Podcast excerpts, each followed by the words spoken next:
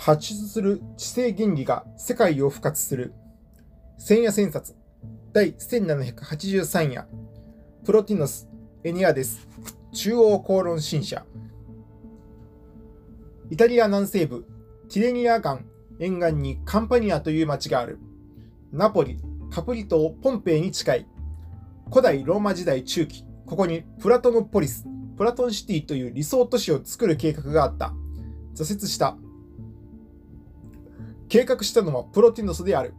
プロティノスは一貫してプラトン799夜を商用し、かつまたその新たな哲理的見解に就寝し続け、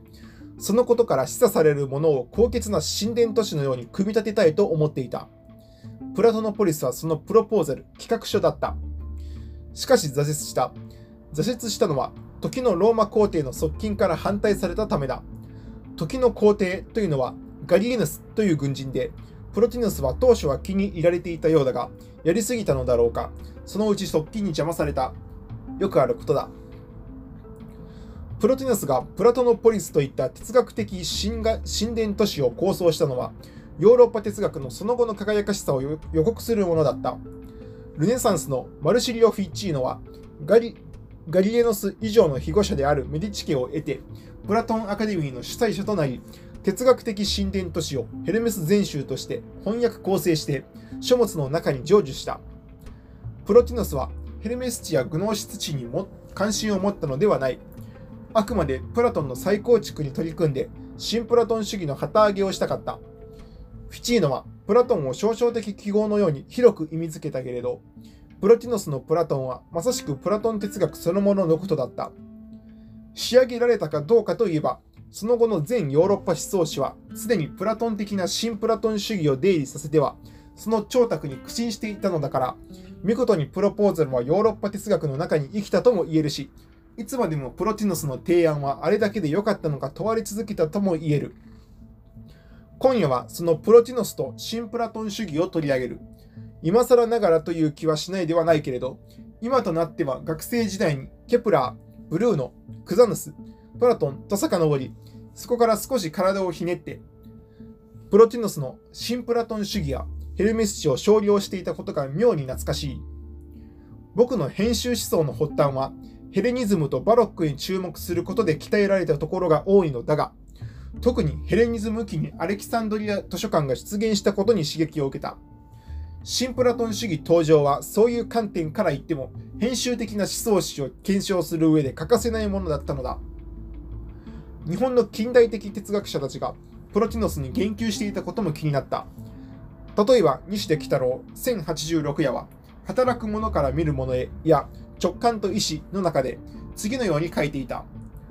私は昔、プロチノスが自然が物自然が物を想像することは直感することであり、万物は一社の直感を求めるといった直感の意義を最もよく明らかにしうるものは我々の自覚であると思うと書いて、知ることは直感が働くことだという思想に傾いていた。畑野誠一も盛んにプロティノスに言及して、乾燥するとはプロティノスの一社をめぐることであるという見方を表明していた。土田京村、三木清、寺田徹、井筒俊彦、1773夜もしばしば新プラトン主義に傾いた。もっとも日本人がプロティノスを広く日本語で読めるようになったのは中央公論社の世界の名著シリーズにプロティノス、ポルピリオス、ポロポルピリオス、プロクロスが収録されるようになってからのこと。それまでは岩波文庫に善なるものや美についてが入っただけだった。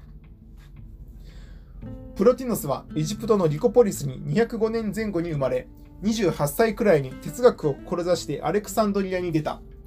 何人かの師匠を求めたけれど気に入らず、ヘレニックな楽譜のアンモニオスサッカスを選んでその哲学塾に通った。アンモニオスはアレクサンドリアを代表するプラトーニコス、プラトン主義者だったが、著作を残せなかったので、その言説がどういうものかわからないのだが、その多くをプロティノスが踏襲した。これまたよくあることだ。39歳の時、青年皇帝ゴルディアヌス3世が進軍したペルシア、ササン朝ペルシア遠征軍に加わった。戦いたかったというより、おそらく君主に従いたかったのではないかと思うのだが、遠征はリサインの戦い243年で敗退し、若き皇帝の死とともに遠征軍は解体した。プロティノスも命からがらアンティオキアに逃げている。そこで心機一転すると、40歳でローマに移って私塾を開いた。私塾ではアンモニオスのシンプラトン主義的な教えを色濃く投影した講義をしたはずだが、そのことに触れることなく自分の言説を次々に披露していったため、当時からプロティノスはアンモニオスを表出しているに過ぎないと非難された。これもよくあることだ。なぜ死の影響を口にしたかったのかはわからないけれど、多少そういうことなのかと思う理由があるので、それについては口述するが、これについては、後に弟子のアメリオスが早速反駁して汚名を注いだ。汚名を着せられることはよくあるが、同時代に救われることは少ない。プロティノスの生涯については、同弟子のポルフィリオスが書いた短いながらもよくできたプロティノス伝で上に書いたようなことがあらかたわかる。プロティノスは死を語らなかったけれど、弟子たちはよく死を語った。のみならず、弟子たちは死の著作を分かりやすく広めようとした。論文のすべてをポリフィリオスが自ら編集して301年に刊行した。論文は54編で、これを分類して9つで1組にグルーピングした。ギリシア語で9つのグループやまとまりをエンネアスと言ったので、著作集はエンネアデスと呼ばれた。今夜取り上げた中高クラシックス版の署名は田中道太郎に乗ってエネアデスになっているが、今はエンネアデスの方が通っている。プロティヌスはカンパニアで270年に病没した。最近の病石考古学の推察では、死因は肺結核かハンセン病かホジキン病だったようである。66歳の延命だ寿命だった。臨終の言葉は、我々の内なる神を宇宙の内なる神のようなものに引き上げようである。実際に死の間際の言葉だったのかはともかくも、この言いっぷりはなるほどプロティノスならこう言うだろう。生涯にわたってはこのことを金閣玉上にしてきただろうという、そういう本音だったと思われる。プロティノス伝は、水地宗明の役で、プロティノスの一生とその著作の順序についてとして本書に収録されている。冒頭からして興味深い。我々の時代に現れた哲学者プロティノスは、自分が肉体をまとっていることを恥じている様子であった。そしてこのような気持ちから彼は自分の先祖についても両親についても性格についても語ることを外演じなかったのであるというようだ。また続いてこの鉄人が肖像を描かれたり調査されたりしたりすることをかたくなに拒んでいたことも記されている。プロティノスは人間が到達する最高の属性をヌース、知性とみなし、おそらくそのことを日々高度な精神性によって体現していたようなのだが、その分ヌースが俗化することやカリカチュアライズされることを嫌ったのだろうと思う。当時の言葉で言えば、エイドーラ、エドラとしての二像からは真理が現れないと見たのである。融通が利かないといえばまさにその通りで、二像なんかとんでもないと感じているのであろう。一心不乱の真理探求派なのである。そのため、二蔵にまつわる施策や技法、例えば推理や憶測や比喩に関心を持たなかった。このことはプロティノスの欠陥でもあるが、死のアンモニオスサッカスのエクリチュールについてはほとんど語ろうとしなかった理由になっているようにも思う。自分の生い立ちや自分の趣味について語ろうとしないのだから、それより何より自分が肉体をまとっていることを恥じているのだから、死についても安易な無駄口を聞きたくなかったのである。けれども、プラトンについては語り続けた。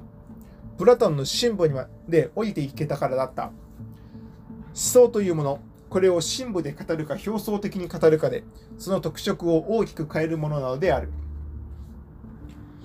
プロティノスの新プラトン主義は、プラトンのイデア論を受け続き受け継ぎつつも、その二元論性を克服しようとしたものだった。真羅万象をめぐる英知の由来を一元化したかったのだ。これをプロティノスの発出論というのだが、しかし全ては一元化できない。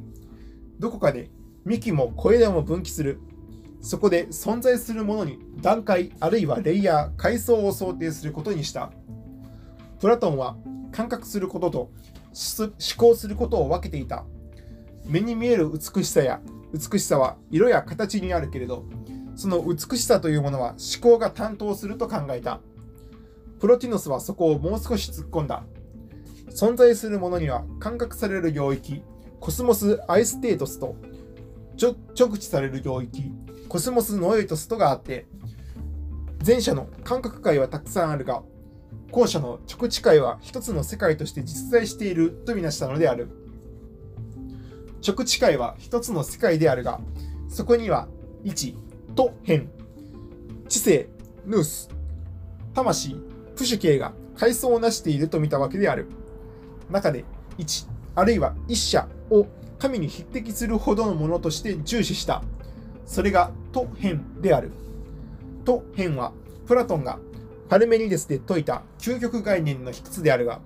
プラトンにおいては語り得るものとされていた。プロティノスは、と変は語り得ぬ一元性の起源になって神羅万象を司っているとしても、と変からは、ヌース、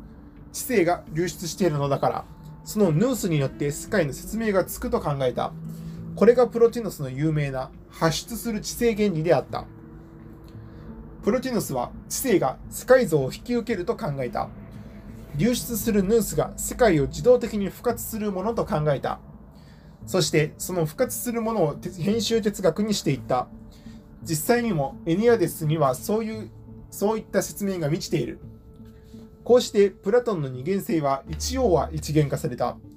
ちなみにヌースはストア派ではロゴスとほぼ同義なものとして、後々のカントではヌーメノンと名付けられて物自体と同一視された。さて、エニアデスの中にはとても得意な一章がある。グノーシス主義批判に当てられているところで、プロティノス伝では、世界創造者は悪者であり、世界は悪であると主張する人々に対してとくくられている。翻訳ではグノーシス派に対してとなっている。なぜこんな得意な一章が設けられたかということについて、プロティノス本人は自分の話の聴講者の中にグノーシス主義を重んじる者がいて、弟子たちがこれに惑わされないようにするために書いたまた彼らはプラトン以上に英知の世界に到達したと自負しているが、それが誤りであることを述べておきたくて書いたと言っている。ただ、このようなプロティノスのグノーシス批判については、実はプロティノスの思想自体が偽装されたグノーシスだったのではないかという説や、プロティノスはもともとグノーシス主義の影響を強く受けていたので、それを払拭するためにあえてこの書を書いたのではないかという説がなされてきた。実際にはどうだったのかはわからない。プロティノスはこの章で、まずは世界を当変、一者、ヌース、知性、プシュ系、魂の3層以下にしてもならず、3層以上にしてもならないと言明し、グノーシス派がヌースとプシュ系の間の中間者として多くのアイオーンを入れ込んでいることを戒める。ついで、グノーシス派が神を侮辱していること、世界創造創造者をデミウルゴス、実はヤルダ・バオートに帰着させようとしたこと、H、知性、ヌースに関して一貫した説明ができていないことをなじる。あまりに激烈なグノーシス批判なので、まるで降りかかった火の粉を必死に払うかのような俗語感があるのは否めない。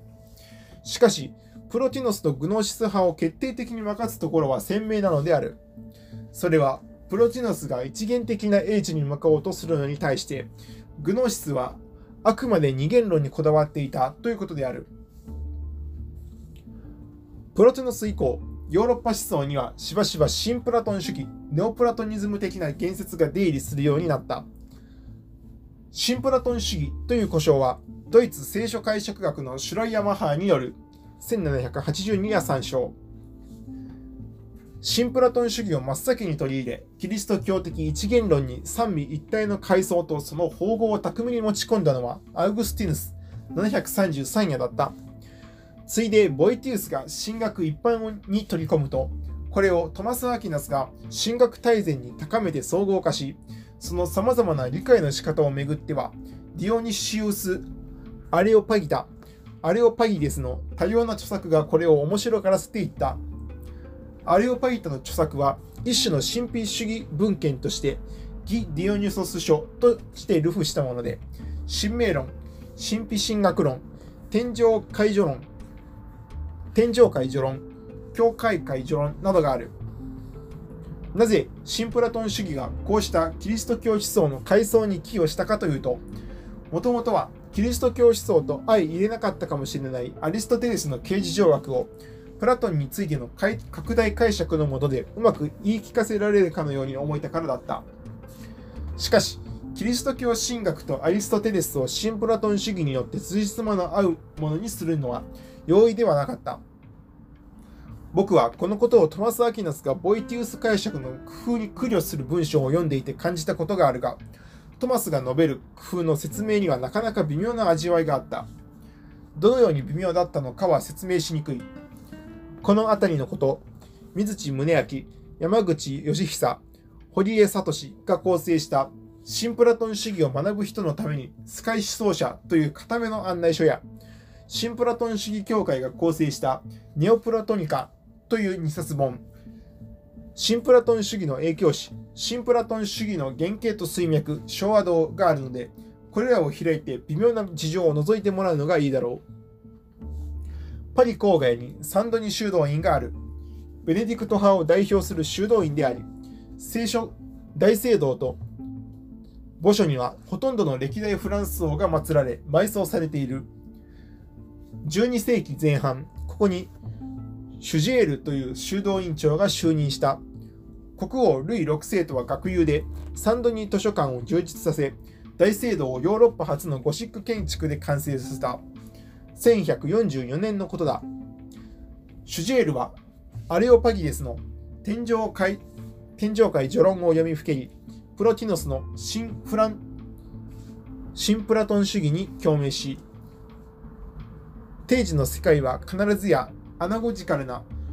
総合によって、方法によって高次な世界になり得るということを統治論に書いた。中世建築に新プラトン主義が刻まれたのである。詳しくは森洋が森博が訳編したサンドニ修道院長シュジエル中央公論美術出版を見られたい。この本は大変面白い。アルベルトス・マグヌスも注目される。ケルンに神学研究所を開き、フライブルクのディートリヒやマイスター・エックハルトを育てた。アルベルトゥス本人もヘルメス文書群に関心を持ち、一体神と世界の連結はどう説明できるのかを散々考えたエル。アルベルトゥスに学んだエックハルトは、パリ大学で本格的に神学研究に没頭し、プロティノスのエニアデスに出会ってアルベルトス流のヘルメス地からの脱出を図ると、キリスト教神学を新プラトン主義に近づけた。と変からの流出がヌースのみならず、ペルソナ、神の異界性を発出したとみなしたのである。エックハルトのラテン語の著作は、中山良樹が一人で訳した、エックハルトラテン語著作集、地戦書簡にドイツ語の著作は、キリスト教神秘主義著作集第6巻教文会に収録されている。新プラトン主義が神学の砦から転出して人文学として開花するのはルネサンス期になってからである。その準備はフランチェスコ・ペトラルカがアウグスティヌスを読みふけり、プラトンを愛読しているうちにもたらした。我が秘密、岩波文庫にあからさまな文体を持ってまとまっている。ペトラルカはこれまで千夜千冊するのをうっかり忘れていた文人だが、ダンテ913夜、エラスムス、ラブレイ1533夜とともに、僕がルネサンスモーデをする時の必読書だった。モンペリア大学とボローニャ大学で学びながら、あえて初期と読書と恋愛と登山に徹したのが好ましく、詩集、カンツニ・エーレ、ペトラルカ恋愛視点水星者には、届けさせられたものだ。初めて山に登って山頂からの眺望を楽しむという思考を発見できたのがペトラルカだった。それゆえ登山の登山の父と目されてきた。ついでニコラウス・クザーヌスが学識ある無知について平凡者ライブラリーでアレオパギデスやエックハルトの思想を紹介し、いよいよ新プラトン主義がルネサンスに拠点を持つようになったのだが、クザーヌス自身は知性、ヌースやレイヤー、異界にこだわった新プラトン主義から離れて、神を裸にする方を選んだ。こうしてマルシリオ・フィッチーノがプラトンアカデミーを開設して、ヘルメス全集の翻訳編集が始まり、プロティノスが挫折したプラトノポリス、プラトンシティのリベンジを出版物において果たすのである。これはプラトンの著作、ヘルメス地、新プラトン主義、グノーシスを一色体にしたもので、1469年頃にはその全貌をヨーロッパの人文学にもたらした。ピコデラ・ミランドラの新プラトン主義はかなり神秘主義に近寄った。ゾロアスター、カバラ、錬金術が混じったからだ。ジョルダーノ・ブルーノは宇宙論的な施策に向かい、ノースに光を当てる光の刑事上学だけではない影の刑事上学に注目し、神というものの別用性に関心を持った。ありていに言えばグノーシス化していったのである。近世近代においては、プラトン、アリストテレス、新プラトン主義、カトリシズム、合理主義、ユダヤ・キリスト教異端思想、グノーシス、神秘主義がのべつ混ぜ返されてきた。40代まで僕はこれらはマジックリアリズムの多様な現れだとみなしていたのだが、またそれがゲーテ970夜とドイツ関連哲学とロマン派の波打ち際に寄せていったのだろうということ思っていたのだが、これはうろんな見方だった。大きなスプリングボードを用意したのはやはりバロックで、例えばロバート・フラットの領海宇宙観、そこからコメニウスの半地学やフィーコ、874や千安エディション神と理性第2章の知識学が張り出して、その後はヤコブ・ベーメの神秘思考、ウィリアム・ブレイク742夜の詩などに飛んで、総じてはシュリングの施策とヘーゲル、1708夜の哲学史観に集約されたのだった。ヘーゲルに打ち寄せたシンパラトン主義やブーレ、テンネマン、ティーデマンの哲学史と相まってモダン哲学の基礎に流れ込んでいった。これは一言で言えば本質を一社にまとめるというもので、そのための弁証法的思弁の方法が付き添った。しかし、弁証法はマルクス主義がむしり取っていった。これで、プラトン主義も新プラトン主義も20世紀には無力になったかに見えた。しかし、そうではなかった。以上のプロティノスからヘーゲルに及んだ動向は、新たなパンドラの箱に詰め直されたのだ。僕が見るに、その箱はエマニュエル・レヴィナスが存在の彼方へ講談社学術文庫や全体性と無限、外部性の史論、国文社などに作られたと応募しい、ユダヤ人でタルムードの研究者でもあったレヴィナスが他者全般を自分とは異なる存在ではない絶対的な他者として施策できたのは、プロティノスの試みやグノーシスの試みを継承したからではなかったかと思われるのである。プロティノスとシンプラトン主義の考え方は、万物が一社から流出しているという思想をヨーロッパ哲学史の中に植え付けた。何もかもが一社から流出してくるという思想は、ヨーロッパの一神教的な考え方と結びつき、あらゆる神学論争に出入りした。そのため、世界は一様なプロトタイプとして説明されるべきだという思想に強靭な力を与えた。ここからは今日に及ぶ普遍哲学やグローバリズムを派生した。言い換えれば、新プラトン主義は逸脱や反世界の可能性を削いでいったのである。僕の青年時代は、こうしたプラトン的なるものにかなり覆われて、それゆえの編集的世界像の作り方を目覚めさせてくれたのであるが、50代に差し掛かる頃、いやいや待てよという風になった。世界と反世界を同時に語る方法を持つべきだろうと思うようになったのである。それがリバースエンジニアリングを伴うインタースコア的な編集的な方法感というものである。プラトン的であって、かつグノーシス的なのだ。